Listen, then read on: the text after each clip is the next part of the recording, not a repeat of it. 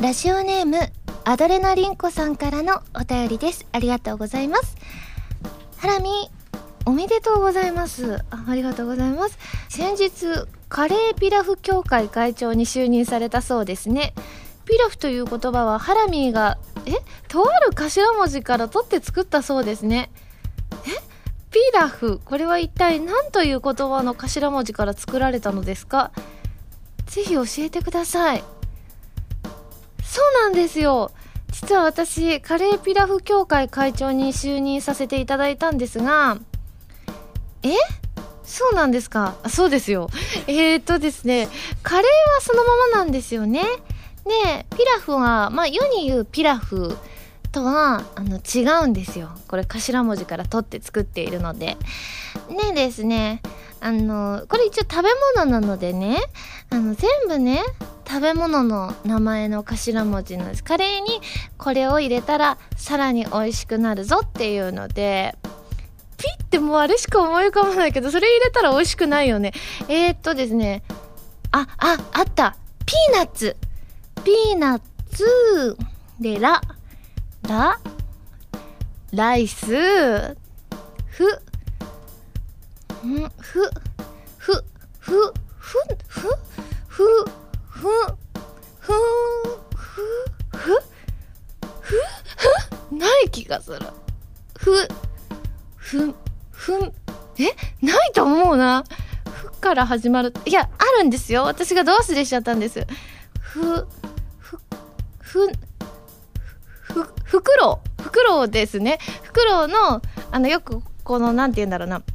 鶏のチキンのやつとかあるじゃないですかカレーにフクロウのお肉を入れるだからピーナッツとライスにフクロウを入れたカレーがすごく美味しいとご好評いただいておりますなのでぜひ皆さんねあのー今度からコンビニに置いていただけることになったので、ぜひコンビニで発見した際は食べてみてください。会長がどんな仕事をしているか。そうですね。あの、主に、この私が考案したカレーピラフを試食をするんですが、あの、まあまだ一般的にそこまで認知をされていないので、全国で講演会を開いて皆さんの前でこのカレーピラフを食べてこの美味しさを皆さんに伝えていくっていうのが主な仕事となっています。なのでもしかしてあなたの街にお伺いさせていただくこともあるかもしれません。その時はぜひ遊びに来てください。というわけで今週は原由美のカレーピラフラジオ。改めましてこんばんは原由美です。原由美のまるまるラジオ略してはらまるこのラジオは毎回皆さんのお便りによってタイトルを変えるというちょっと変わった内容になっています。ということで「ふ」から始まる食べ物ってねあんまない気がするんだよな「ふ」おふ。あおふがありました。しかもおふだったらフクロウより美味しそうですね。あとは何ですか？日本にはフクロウを食べる風習を持った県はないですって。うわそうだったんだ。そのため捕獲もされなければ飼われてもないので流通しないから店自体が存在しない。すごいこういうこと書いてあるんだ。私の知恵袋さん的な感じですねこれは。あなるほど。確かにフクロウって見たことありませんからね。まあでも普通にきっとどこか木のところにはいたりするんですかね。野生のフクロウもいますもんね。なるほどなるほど。まあ確かになんかねあの可愛かったりするじゃないですかフクロウって。食べるのなんかかわいそうだなって感じもしますからね。はいということでやっとですね私の時系列では街遊びが終わりました。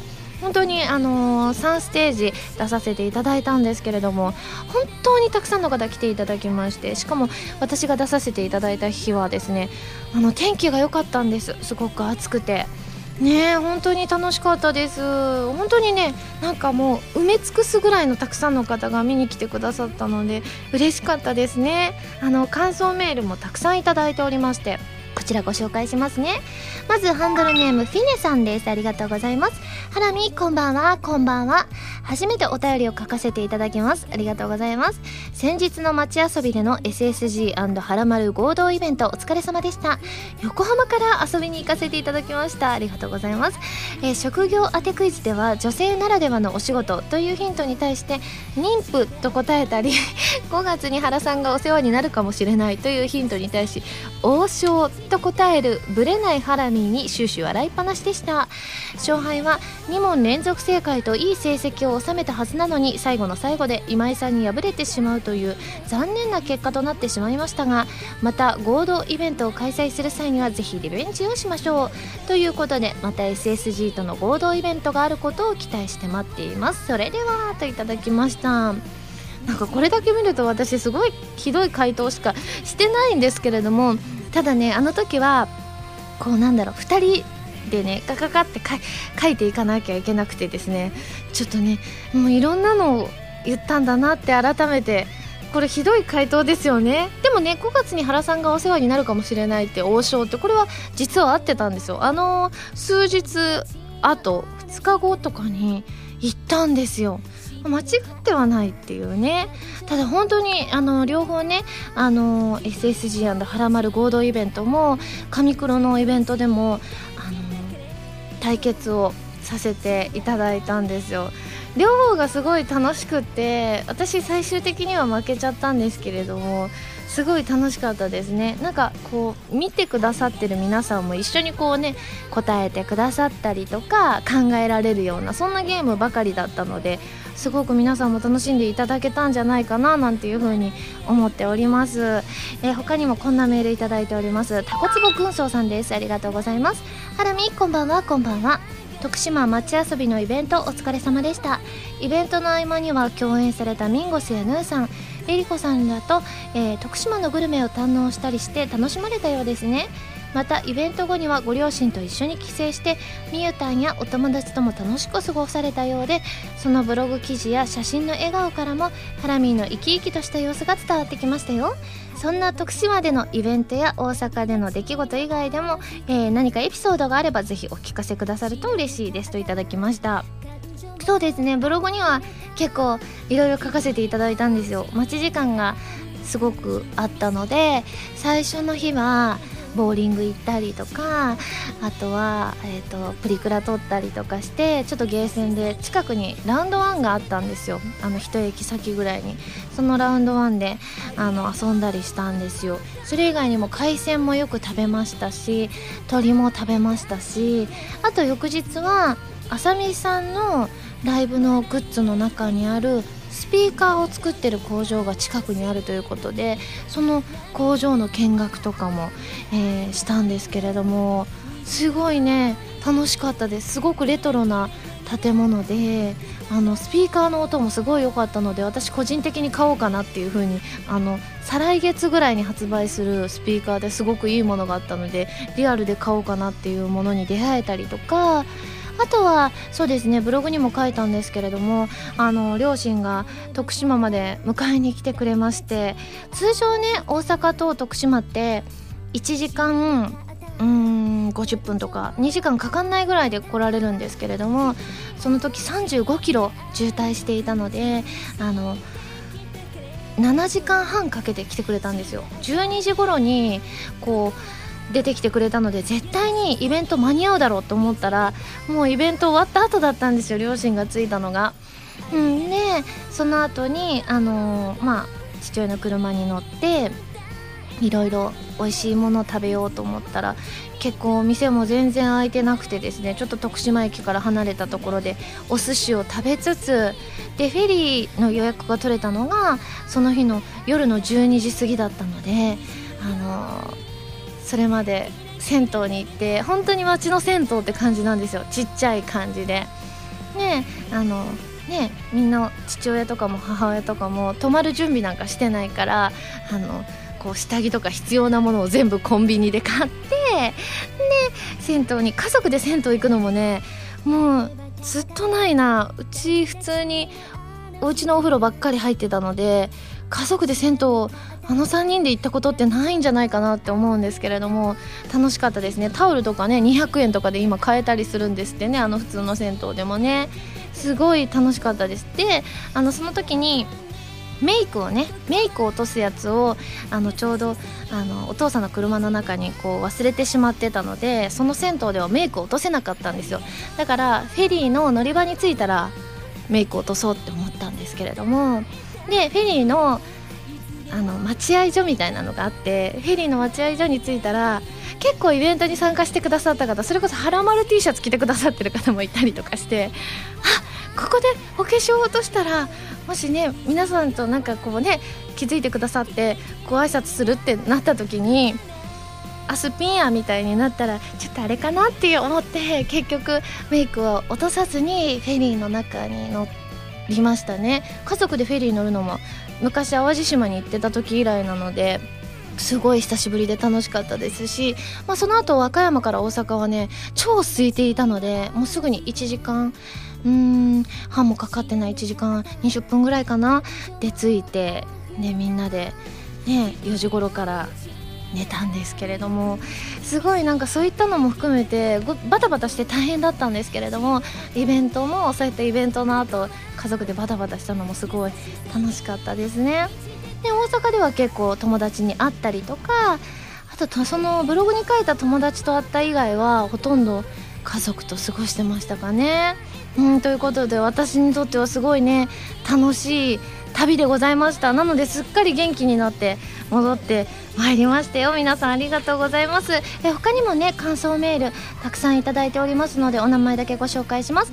えキパンさんおのっちさんあらぼう一家さんたきゅうさん新作大好きさんくずりさんしもんさんあにきんさんスイカ割り人形さんはしぴーさんあかるさんゆずんさんぽちゃじさんみのりんさんみーちょぺさんもときさんデザイアさんなつみさんちゃんこさんゆう202さんギルバンジンさんなどなど他にもたくさんいただきました。皆さんありがとうございます。では続きましてこちらペンネームニフルさんです。ありがとうございます。ハラミこんばんはこんばんは。第88回配信にてインザレインを拝聴しました。アコースティックギターとピアノによる静かなイントロが雨の降り始め。その後サビに向かう曲調が次第に激しくなる雨のようですね。タイトルの「インザレインの通り、えー、雨に打たれるキャラクターに加えて雨そのものがキャラクターの心情を出しているようにも感じました。ハラミンが言われていたようにラルクっぽい90年代のロックバンドのような曲調ですね。フルで聴くことのできる CD 発売が待ち遠しいですといただきました。ね、インザレインが、えー、とうとうこの「はらまる」の中で聴いていただけたんですけれどもねすごい本当にロックででもコープスっぽくてすごくかっこいい曲ですよねしかもね結構歌詞の内容がすごく切ないんですよねでその歌詞の内容ってコープスの中のどのキャラクターにも割と当てはまるような内容だったんですけれどもあのなのでその中でさつきちゃんの今回のシナリオの中にもなんとなくこうリンクする部分があったんですよ歌詞の中に。だからすごくねさつきちゃんの本当にちょっと悲しいお話が入っていてあのいつもは軽いさつきちゃんなんですけれどもなんかねわーっていう感じで収録の時ちょっと切ない気持ちになったんですけれどもそういったこととかを思い出しながらレコーディングをさせていただきました。ただねこうなんかこうシリアスでわーって暗いだけじゃなくてその中でもかっこよさとか勢いがあったりするのでなんか本当に聞いてて何て言うんだろう気分が沈みすぎなくて素敵な曲だなっていう風に思います、えー、それ以外の方にもあのたくさん素敵ですねってメールで、えー、いただきました。お名前だけご紹介します。かぼすさわさんりょうさんビメーダーさんなどなど皆さんありがとうございます。では最初のコーナーに行きますよ。でもその前に CM です。どうぞ。原由実の fourth シングル「Rose on the breast」が2014年6月25日に発売されます。タイトルチューンの「Rose on the breast」は神様と運命覚醒のクロステーゼエンディング。カップリングの「イン・ザ・レイン」はコープスパーティーブラッドドライブオープニングになっています。DVD 付き版には「Rose on the breast」ミュージックビデオも収録されています。皆さんぜひぜひ聴いてみてくださいね。こんばんは原由美です。私がパーソナリティを務めるウェブラジオ「原由美のまるラジオはギターの弾き語りに挑戦したり各地の名産をご紹介したり皆さんのお便りを怒涛のごとく紹介していく私の好きが詰まった番組です。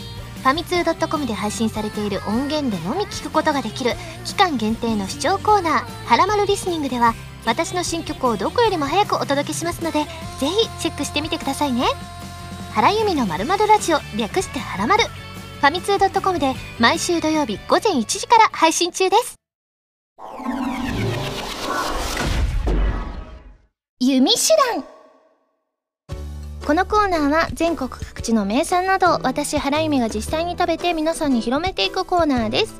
今回も名産をいただいて最大で星3つまでで採点させていただきたいと思います。今回メールいただいておりまして、えー、こちらハンドルネームビメーダーさんです。ありがとうございます。原さんこんばんは。こんばんは。えー、ぜひ徳島で買ったお土産を弓手段で紹介してください。私は緊張まんじゅうをおすすめしますといただきました。これね金に長いで緊張まんじゅうだそうでございます。ということで今回のメーカーは徳島のメーカーハレルヤさんの緊張まんじゅうでございます。今ねこちらね目の前にあるんですけれども。はい。これねでもね大きい箱で緊張まんじゅうも入ってるんですけれども緊張ゴールドとプレミアム緊張っていうのが入ってる緊張セットですねって書いてありますね。早速開けてみたいと思います。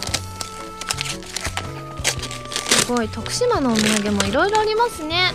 あのすだち関係が今まで多かったんですけれどもこういったものもあるって初めて知りました。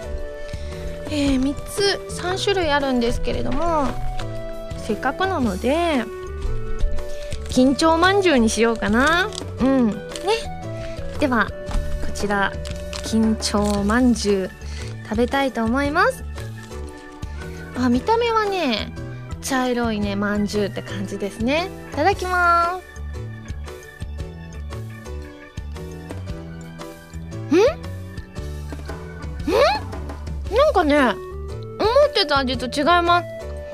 あのねまんじゅうっていうとすごく和菓子な雰囲気って思うじゃないですか。あのねチョコっぽいなって思って今パッケージ見たら濃厚チョコクリームを包み込んだプレミアム仕立ての緊張まんじゅうってあってすごい不思議な感じです。あのねうん。あのね中しっとりしていてなんだろうチョコレートこの中なのかな？中に入ってるんだと思います。あそうですね。包み込んだって書いてるからそうだな。チョコレートを練り込んであるってことですか？あチョコレートを練り込んだ皮。皮もじゃあチョコレート成分があるっていうことですね。うん。これはなんかすごく私的にはもう新しい感じですね。うん。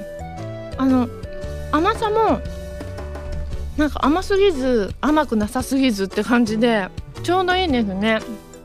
うんうんうん。しかもお腹にたまりそうです。うん。あでも本当にこれ不思議。チョコがチョコのまんじゅうっていいもんですね。うんうん。水にも合います。水いただきます。うん。はあごちそうさまでした。それでは早速採点をしちゃいたいと思います。ユミシュランの評価は星2.7です。ということでなんか2.7とかちょっと久しぶりな気がしますね。最近なんか結構間がなかったですからね。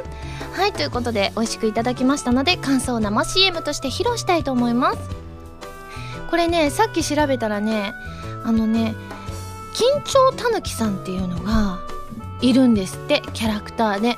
あのこのこれと直接関係あるのかはわからないんですけれどもなんかそういったこの緊張の緊張この金の長いたぬきさんがこう調べてたら出会いましたのでではその緊張たぬきさんを出したいと思いますそれでは CM スタート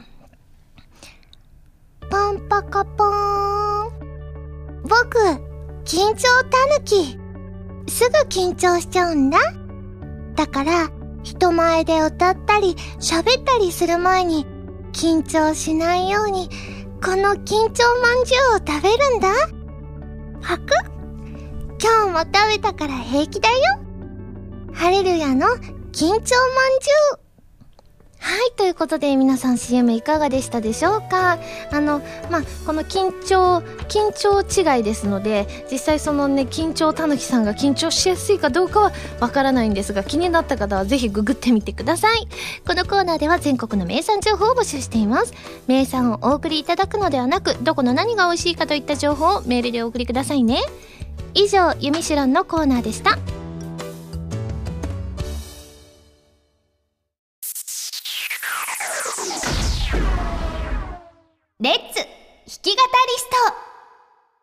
このコーナーは私がギターのコードなどを覚えて立派な弾き語りができる人、その名も弾き語りストを目指すコーナーです。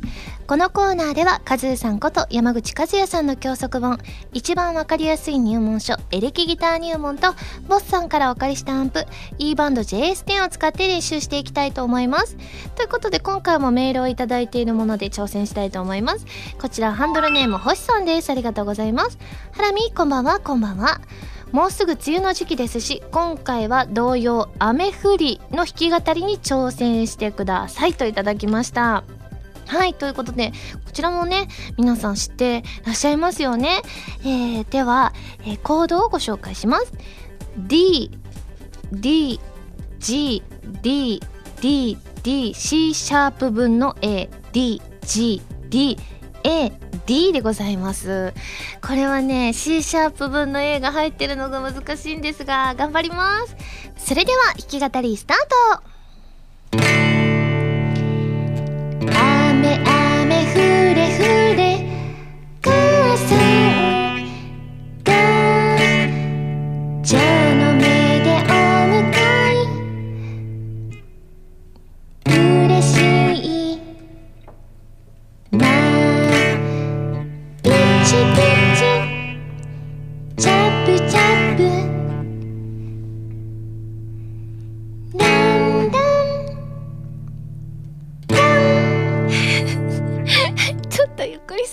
なもう一回ぐらいやっとこうかな。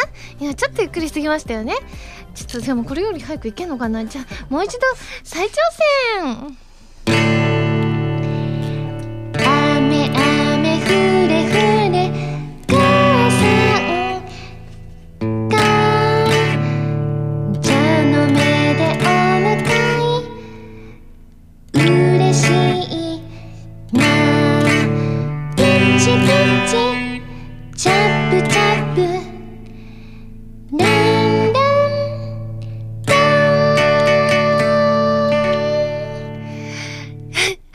したよね。間違いなくね。はい、ということで皆さんいかがでしたでしょうか？以上、レッツ弾き語りストのコーナーでした。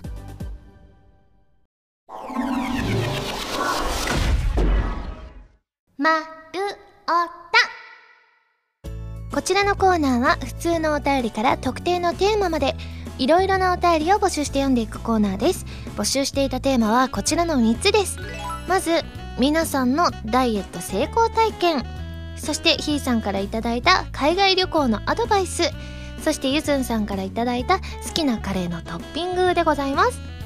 ではまずカレーのトッピングから参ります、えー、こちらラジオネームサボテンさんです。ありがとうございます。ハラミこんばんはこんばんは。好きなカレーのトッピングですが自分はオクラ納豆生卵を組み合わせるトッピングが好きです。納豆は付属のタレとからしは使わずに混ぜてからのせます。オクラは茹でて適当な大きさに切ってからのせます。その上から生卵を落として適時かき混ぜながら食べると最高に美味しいです。欠点といえばあまりビジュアル的に良くないことでしょうか。カレーのスパイスで納豆独特の臭みも消え生卵で納豆とオクラのネバネバも若干軽減されるのでそんなに食べにくくありません。お好みで七味をかけても美味しいですよ。余談ですが自分の実家ではカレーうどんというと一般的なつゆでカレーを伸ばしたものではなく茹でたうどんの上にカレールーをそのままかけるものでした。今までに同じように食べていた人を見つけられませんでした。ハラミーの周りでは同じようにしてカレーをうどんを食べていたという人はいませんでしたか？と書いてますね。うん。あでも私ね原家ではたまにやってました。カレーが残った時にあのご飯で食べる時もあったんですけれどもうどんにそのままのあのカレールーをかけるっていうことはありました。あれはあれですごく美味しいんですよね。あとすごいオクラと納豆と生卵を入れるカレーにどうすごいお美味しいんですかね。うん。でもね結構ね納豆と卵って方は多かったんです。卵はねあの結構ねあの私もたまにやるんですけれども納豆とオクラはやったことないですね。ちなみにえっ、とね納豆って書いてらっしゃったのがみーちょぺさんやなつみさんや深爪ゴリラさんゆずんさんくずりさんデザイアさんが書いてらっしゃいました。なので結構ね美味しいんでしょうね。こんだけたくさんの方がやってらっしゃるっていうのは。あとね卵っていうのが卵の中でもいろいろあってアラボーのママさんとゆずんさんが温泉卵。そしてほっこりしんちくんがゆで卵。そしてひいらぎさんがスクランブルエッグってありましたね。あでもこの中だと温泉卵も美味しそうだけどスクランブルエッグってなんかすごいすごいですね。なんかカレーと分離してる感じで美味しいんですかね。でもきっと美味しいんでしょうね。えー、続きましてこちらラジオネーム水星石のマスターさんですね。ありがとうございます。カレーのトッピングではチーズを外せないと思います。できたらコロッケもつけて食べたいですといただきました。あでもチーズはね私もココイチに行った時にあのチーズ乗せたりしますね。その他にもりょうさんやビメーダーさんがチーズって書いてらっしゃいましたね。チーズね入れるとまろやかになってすごく美味しいんですよね。続いてこちらハンドルネームおどんさんです。ありがとうございます。ハラミこんばんはこんばんは。最近自作カレーをよく作るのですが1回作ると3日はカレー生活なのでトッピングの変化をつけて美味しく食べるようにしています。その中でもエビが一番おすすめです。ちょっぴり辛いルーにエビのうまみが際立ちまたプリプリの食感もたまりません。むきエビを使えば調理の手間もありませんしお肉のカレーとは一味違った美味しさがありますよといただきました。エビは絶対美味しいでしょうね。私もココイチでね海鮮のねあのカレーを食べたりするんですけれどもすごくね美味しいなっていう風に思いますね。あとはなんかね宣伝3号さんって 5PB のね3号さんってすごくねあのカレーがお好きなんですよ。でその3号さんのココイチのおすすめは豚しゃぶカレーのチーズトッピング。すごいこれ食べたことないですけれども。でもいろんなカレーを食べてらっしゃる方のおすすめなのできっとね美味しいことは間違いないんじゃないかなって思うのでぜひ皆さんもココイチに行かれた際は豚しゃぶにチーズトッピングを真似していただきたいなっていうふうに思いますね。はい続いて皆さんのダイエット成功体験参ります。こちらハンドルネームダーフクさんです。ありがとうございます。ハラミこんばんは。こんばんは。僕は今から言う3つのことを守ってダイエットが成功しました。1つ目夜遅くに物を食べないこと。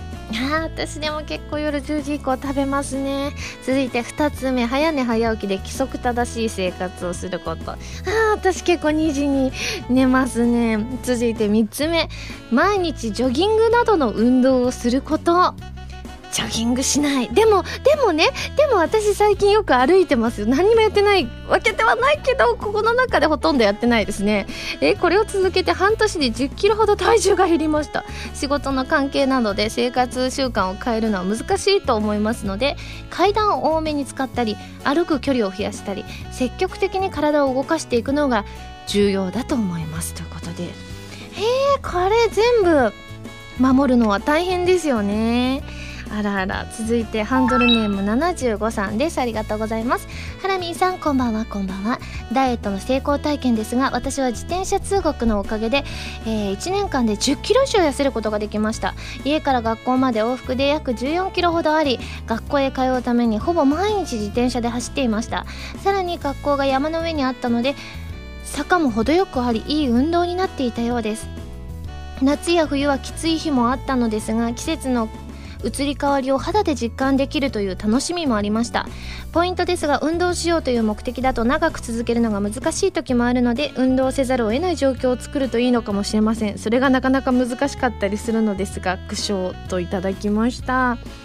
そうですね。自転車もねうち一応あるんですけれども全然乗らない。たまにねスーパー徒歩5分のスーパーに行くのに自転車を使うぐらいですね。それだと本当に自転車に乗ってる時間って2分ぐらいとかだったりするのできっとそれじゃ意味ないんだろうな。続いてこちらラジオネームヌオさんですね。ありがとうございます。ハラミーさんこんばんは。こんばんは。私のダイエット成功例ですが普段飲んでいるコーヒーに砂糖とミルクを入れることをやめ全てブラックで飲むことで特に運動も食事制限もすることなく半年ほどで3キロ近く痩せることができました。すごい。おそらく実際のところは1日に数本の缶コーヒーや数杯のコーヒーに含まれる砂糖やミルクをなくしたところでそうそう痩せるはずはないと思思うのですが小さなことでも自分はダイエットを続けているのだと常に自覚していることで高カロリーなものを口にすることが減り結果としてダイエットにつながったのだと思います。ハラミーさんはどちらかといえばコーヒーよりお水をよく飲んでいらっしゃると思うのでこの小さなダイエット方法は効果は少ないかもしれませんが例えば料理に使う油やサラダにかけるドレッシングなどを心持ち減らしてみることでダイエットをしているという意識が常に生まれ減量にもつながるのではないでしょうかといただきました。私ねまああの1日のほとんど水を飲んでいるんですけれどもコーヒーもね1日にね12杯飲むんですよ。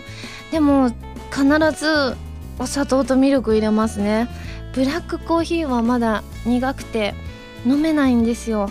なんかたまにミルクだけで挑戦しようって思うんですけどやっぱりその苦さが消しきれなくてお砂糖を入れたりするので今回いただいたメールのやつ私全部できてないですね。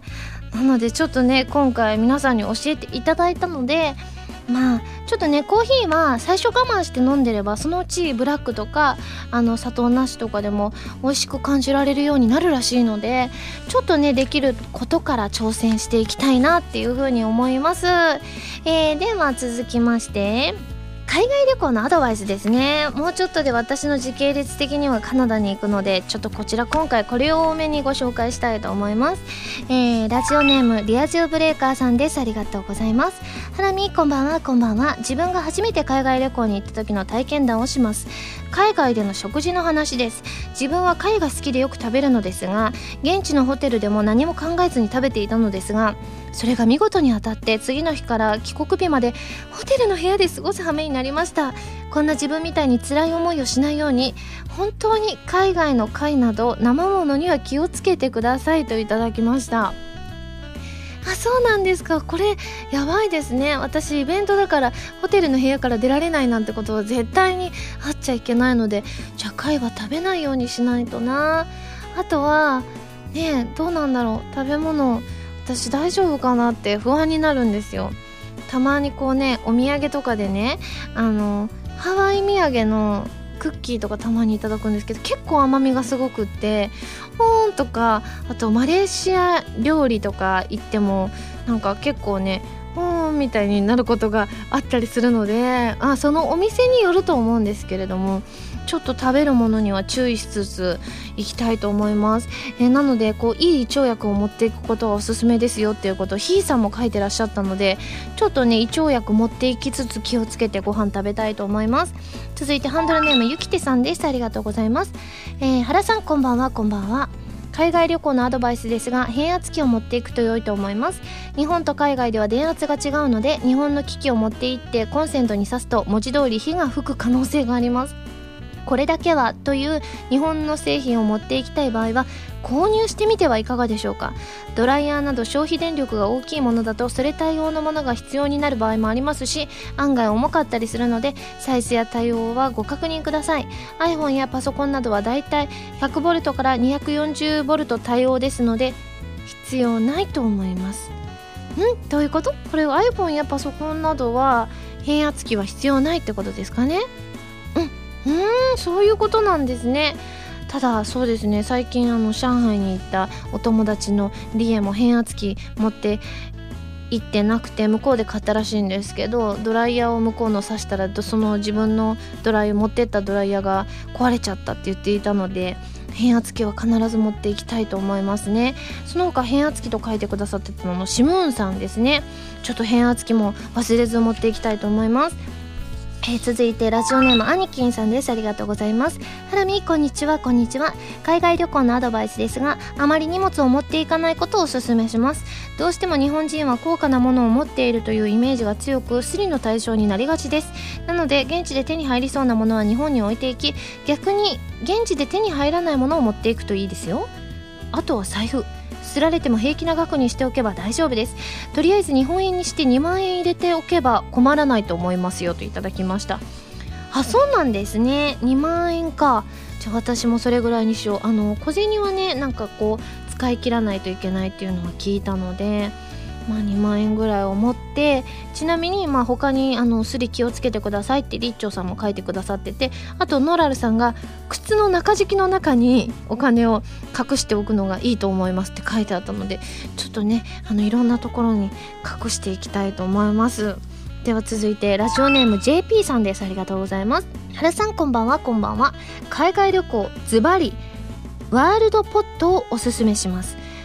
海外のホテルでは部屋にコーヒーメーカーしか置いていないところも多いです。ワールドポットは 400cc 程度の湯沸かしポットなのですが100から 120V かっこ日米と220から 240V かっこ欧州用の電源切り替えスイッチがついています。世界中で使え価格も2000円前後サイズもコンパクト。お気に入りのお茶のティーバッグとともにスーツケースに入れて持ち歩くと不慣れな土地でもお部屋に戻った時ほっと一息つけますということで。えねコーヒーメーカーしか置いてないところって多いんですね。日本のねあのホテルとかだと結構ね湯沸かしポットって必ずと言っていいほど置いてたりするじゃないですか。海外は違うんですね。サイズもコンパクトならいいですね。私でもねあのそういうキャリーバッグを今探していてあの今使ってるやつがですねあの結構ネットで激安で買ったんですよ。楽天で。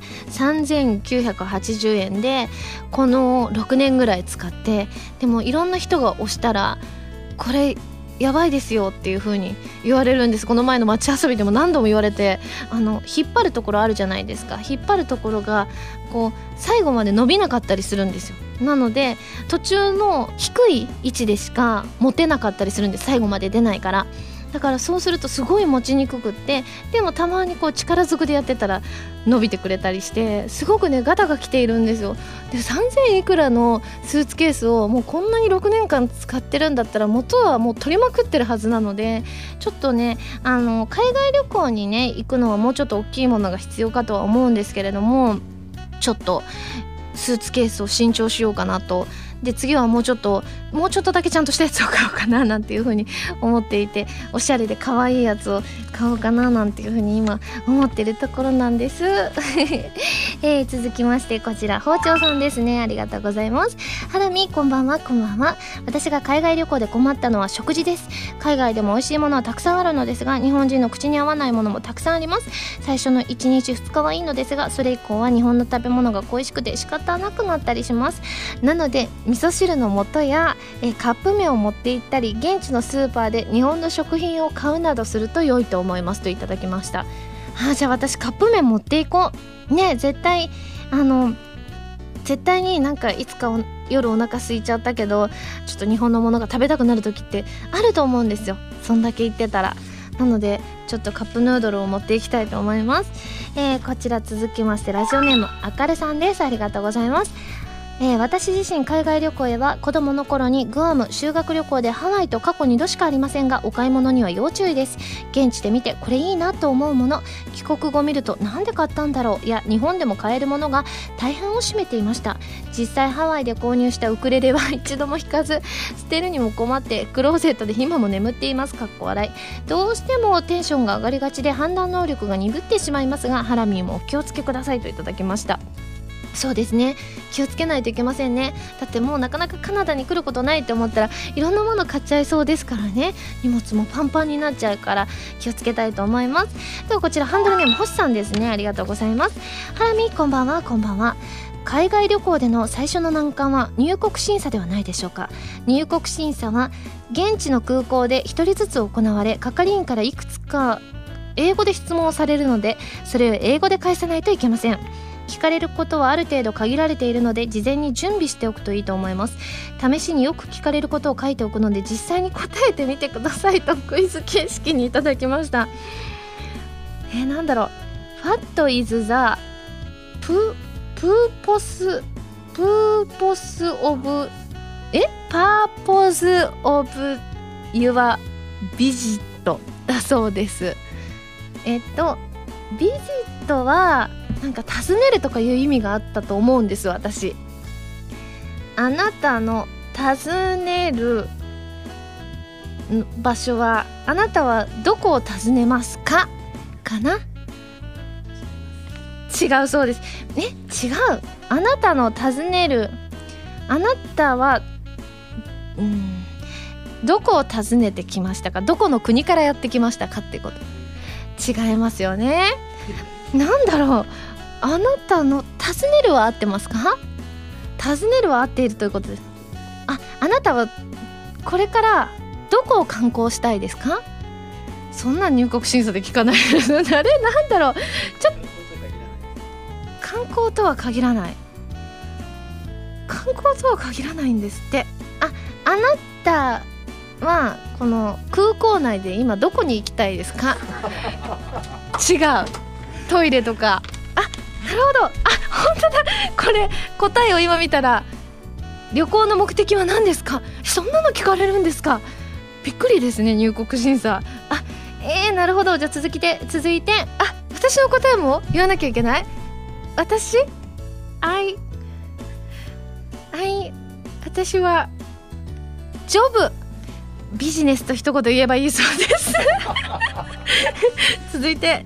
これは他にも2つ書いていらっしゃいます。How long will you be staying here?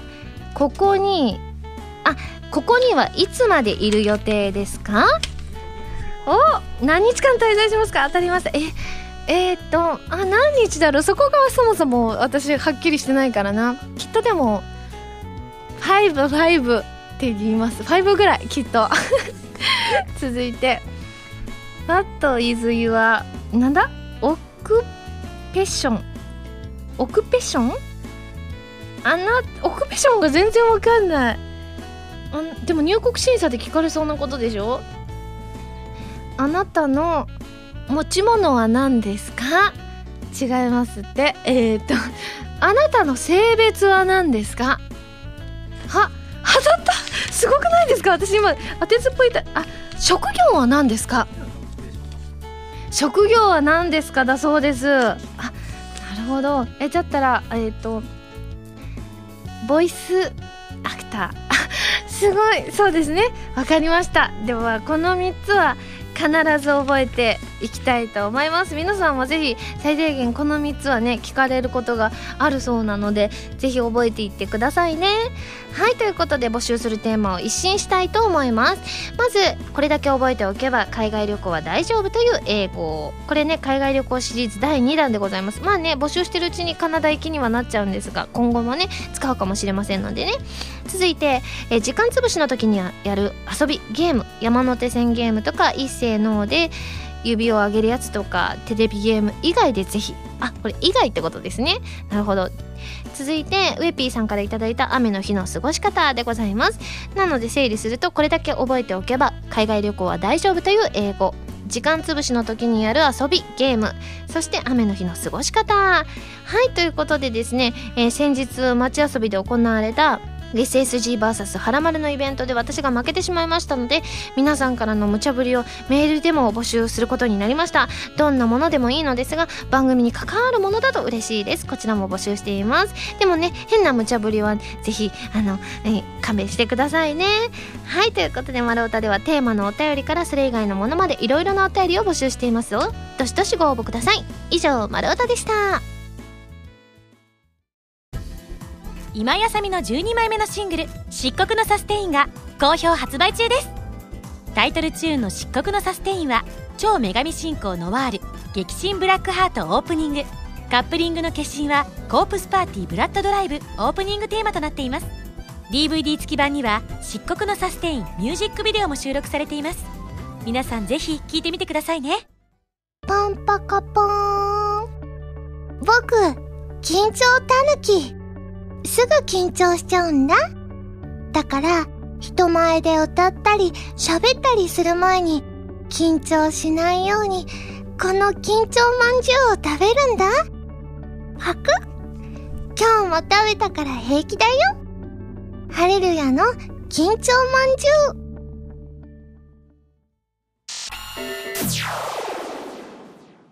ピックアップファミ通ニュースこのコーナーは「はらまる」を配信しているファミツー .com に掲載されたニュースを私原由美がお届けするコーナーです。今回ピックアップするニュースはこちら。アニメ「プチマスプチプチアイドルマスター」エンディングテーマソングの CD ジャケットが公開。ハローランチタイムの楽曲配信もスタート。ニコニコ動画やバンダイチャンネル D アニメストアなどで配信中のアニメ「プチマスプチプチアイドルマスター」のエンディングテーマ CD「ナムコプロオールスターズフィーチャリングプチドル」のジャケット画像が公開された。ということでございましてですね今こちら見てるんですけれども可愛いですねすごく。ということでそうなんですよねちょうど今あのプチマスが配信中なんでございますけれどもこちら今回エンディングがですね朝昼晩って分かれておりまして「おはようサンシャイン」と「ハローランチタイム」と「グッナイスターズ」ということでですね私はねグッナイスターズなんですけれどもすごく夜っぽくてでもプチマスっぽい明るさがあってすごいね素敵な曲なんですよね。いやでもこれ1枚で3つのエンディングとそしてこれ3曲だけじゃなくてですねあの「おはろない」っていうこの3曲が1曲になったものも収録されているということで豪華ですね。でプチマスも今絶賛配信中となっておりますので CD とプチマスの本編ですね合わせてチェックしていただけたら嬉しいです。以上ピックアップファミ通ニュースのコーナーでした。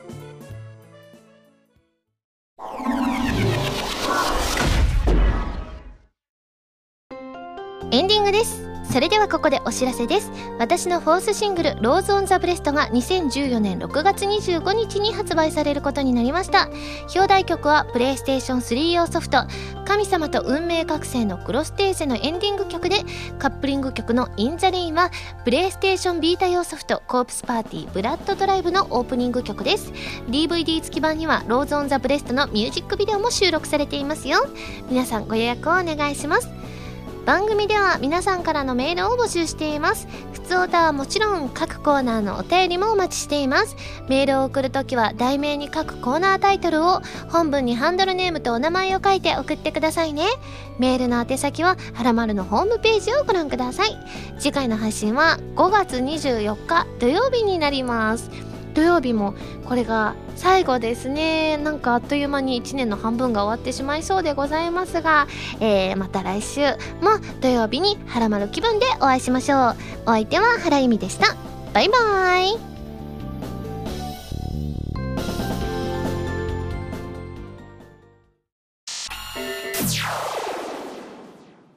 緊急告知。私の fourth シングル「Rose on the breast」の発売記念イベントの開催が決定しました。わはいということで「ローズ・オン・ザ・ブレスト」の DVD 付き版か通常版をご予約いただいた方の中から抽選で当選された方がご参加いただけます、えー、開催日時と場所は、えー、2014年6月29日がゲーマーズ難波店さんとアニメート天王寺店さん。そして7月13日が秋葉原ゲーマーズ本店さん。そして7月20日がアニメート吉祥寺店さんとアニメート新宿店さんとなっております。内容はトークライブやお渡し会握手会となっております。いやまたねいろいろまあお渡し会や握手会もあるのでここはね恒例の何かお土産もうねお渡しできたらね手作りのいつもお手製のやつですけれどもなんかお渡しできたらなと思いますしトークやライブの方もですねなかなか今回2箇所で歌わせていただくんですけれどもね今回ね新曲3曲ね3曲とも歌えるのかどうかはまだわからないんですけれども練習いっぱいしたいと思います、えー、詳しくはアニメートさんとゲーマーズさんのサイトのイベント情報でご確認ください。以上緊急告知でした。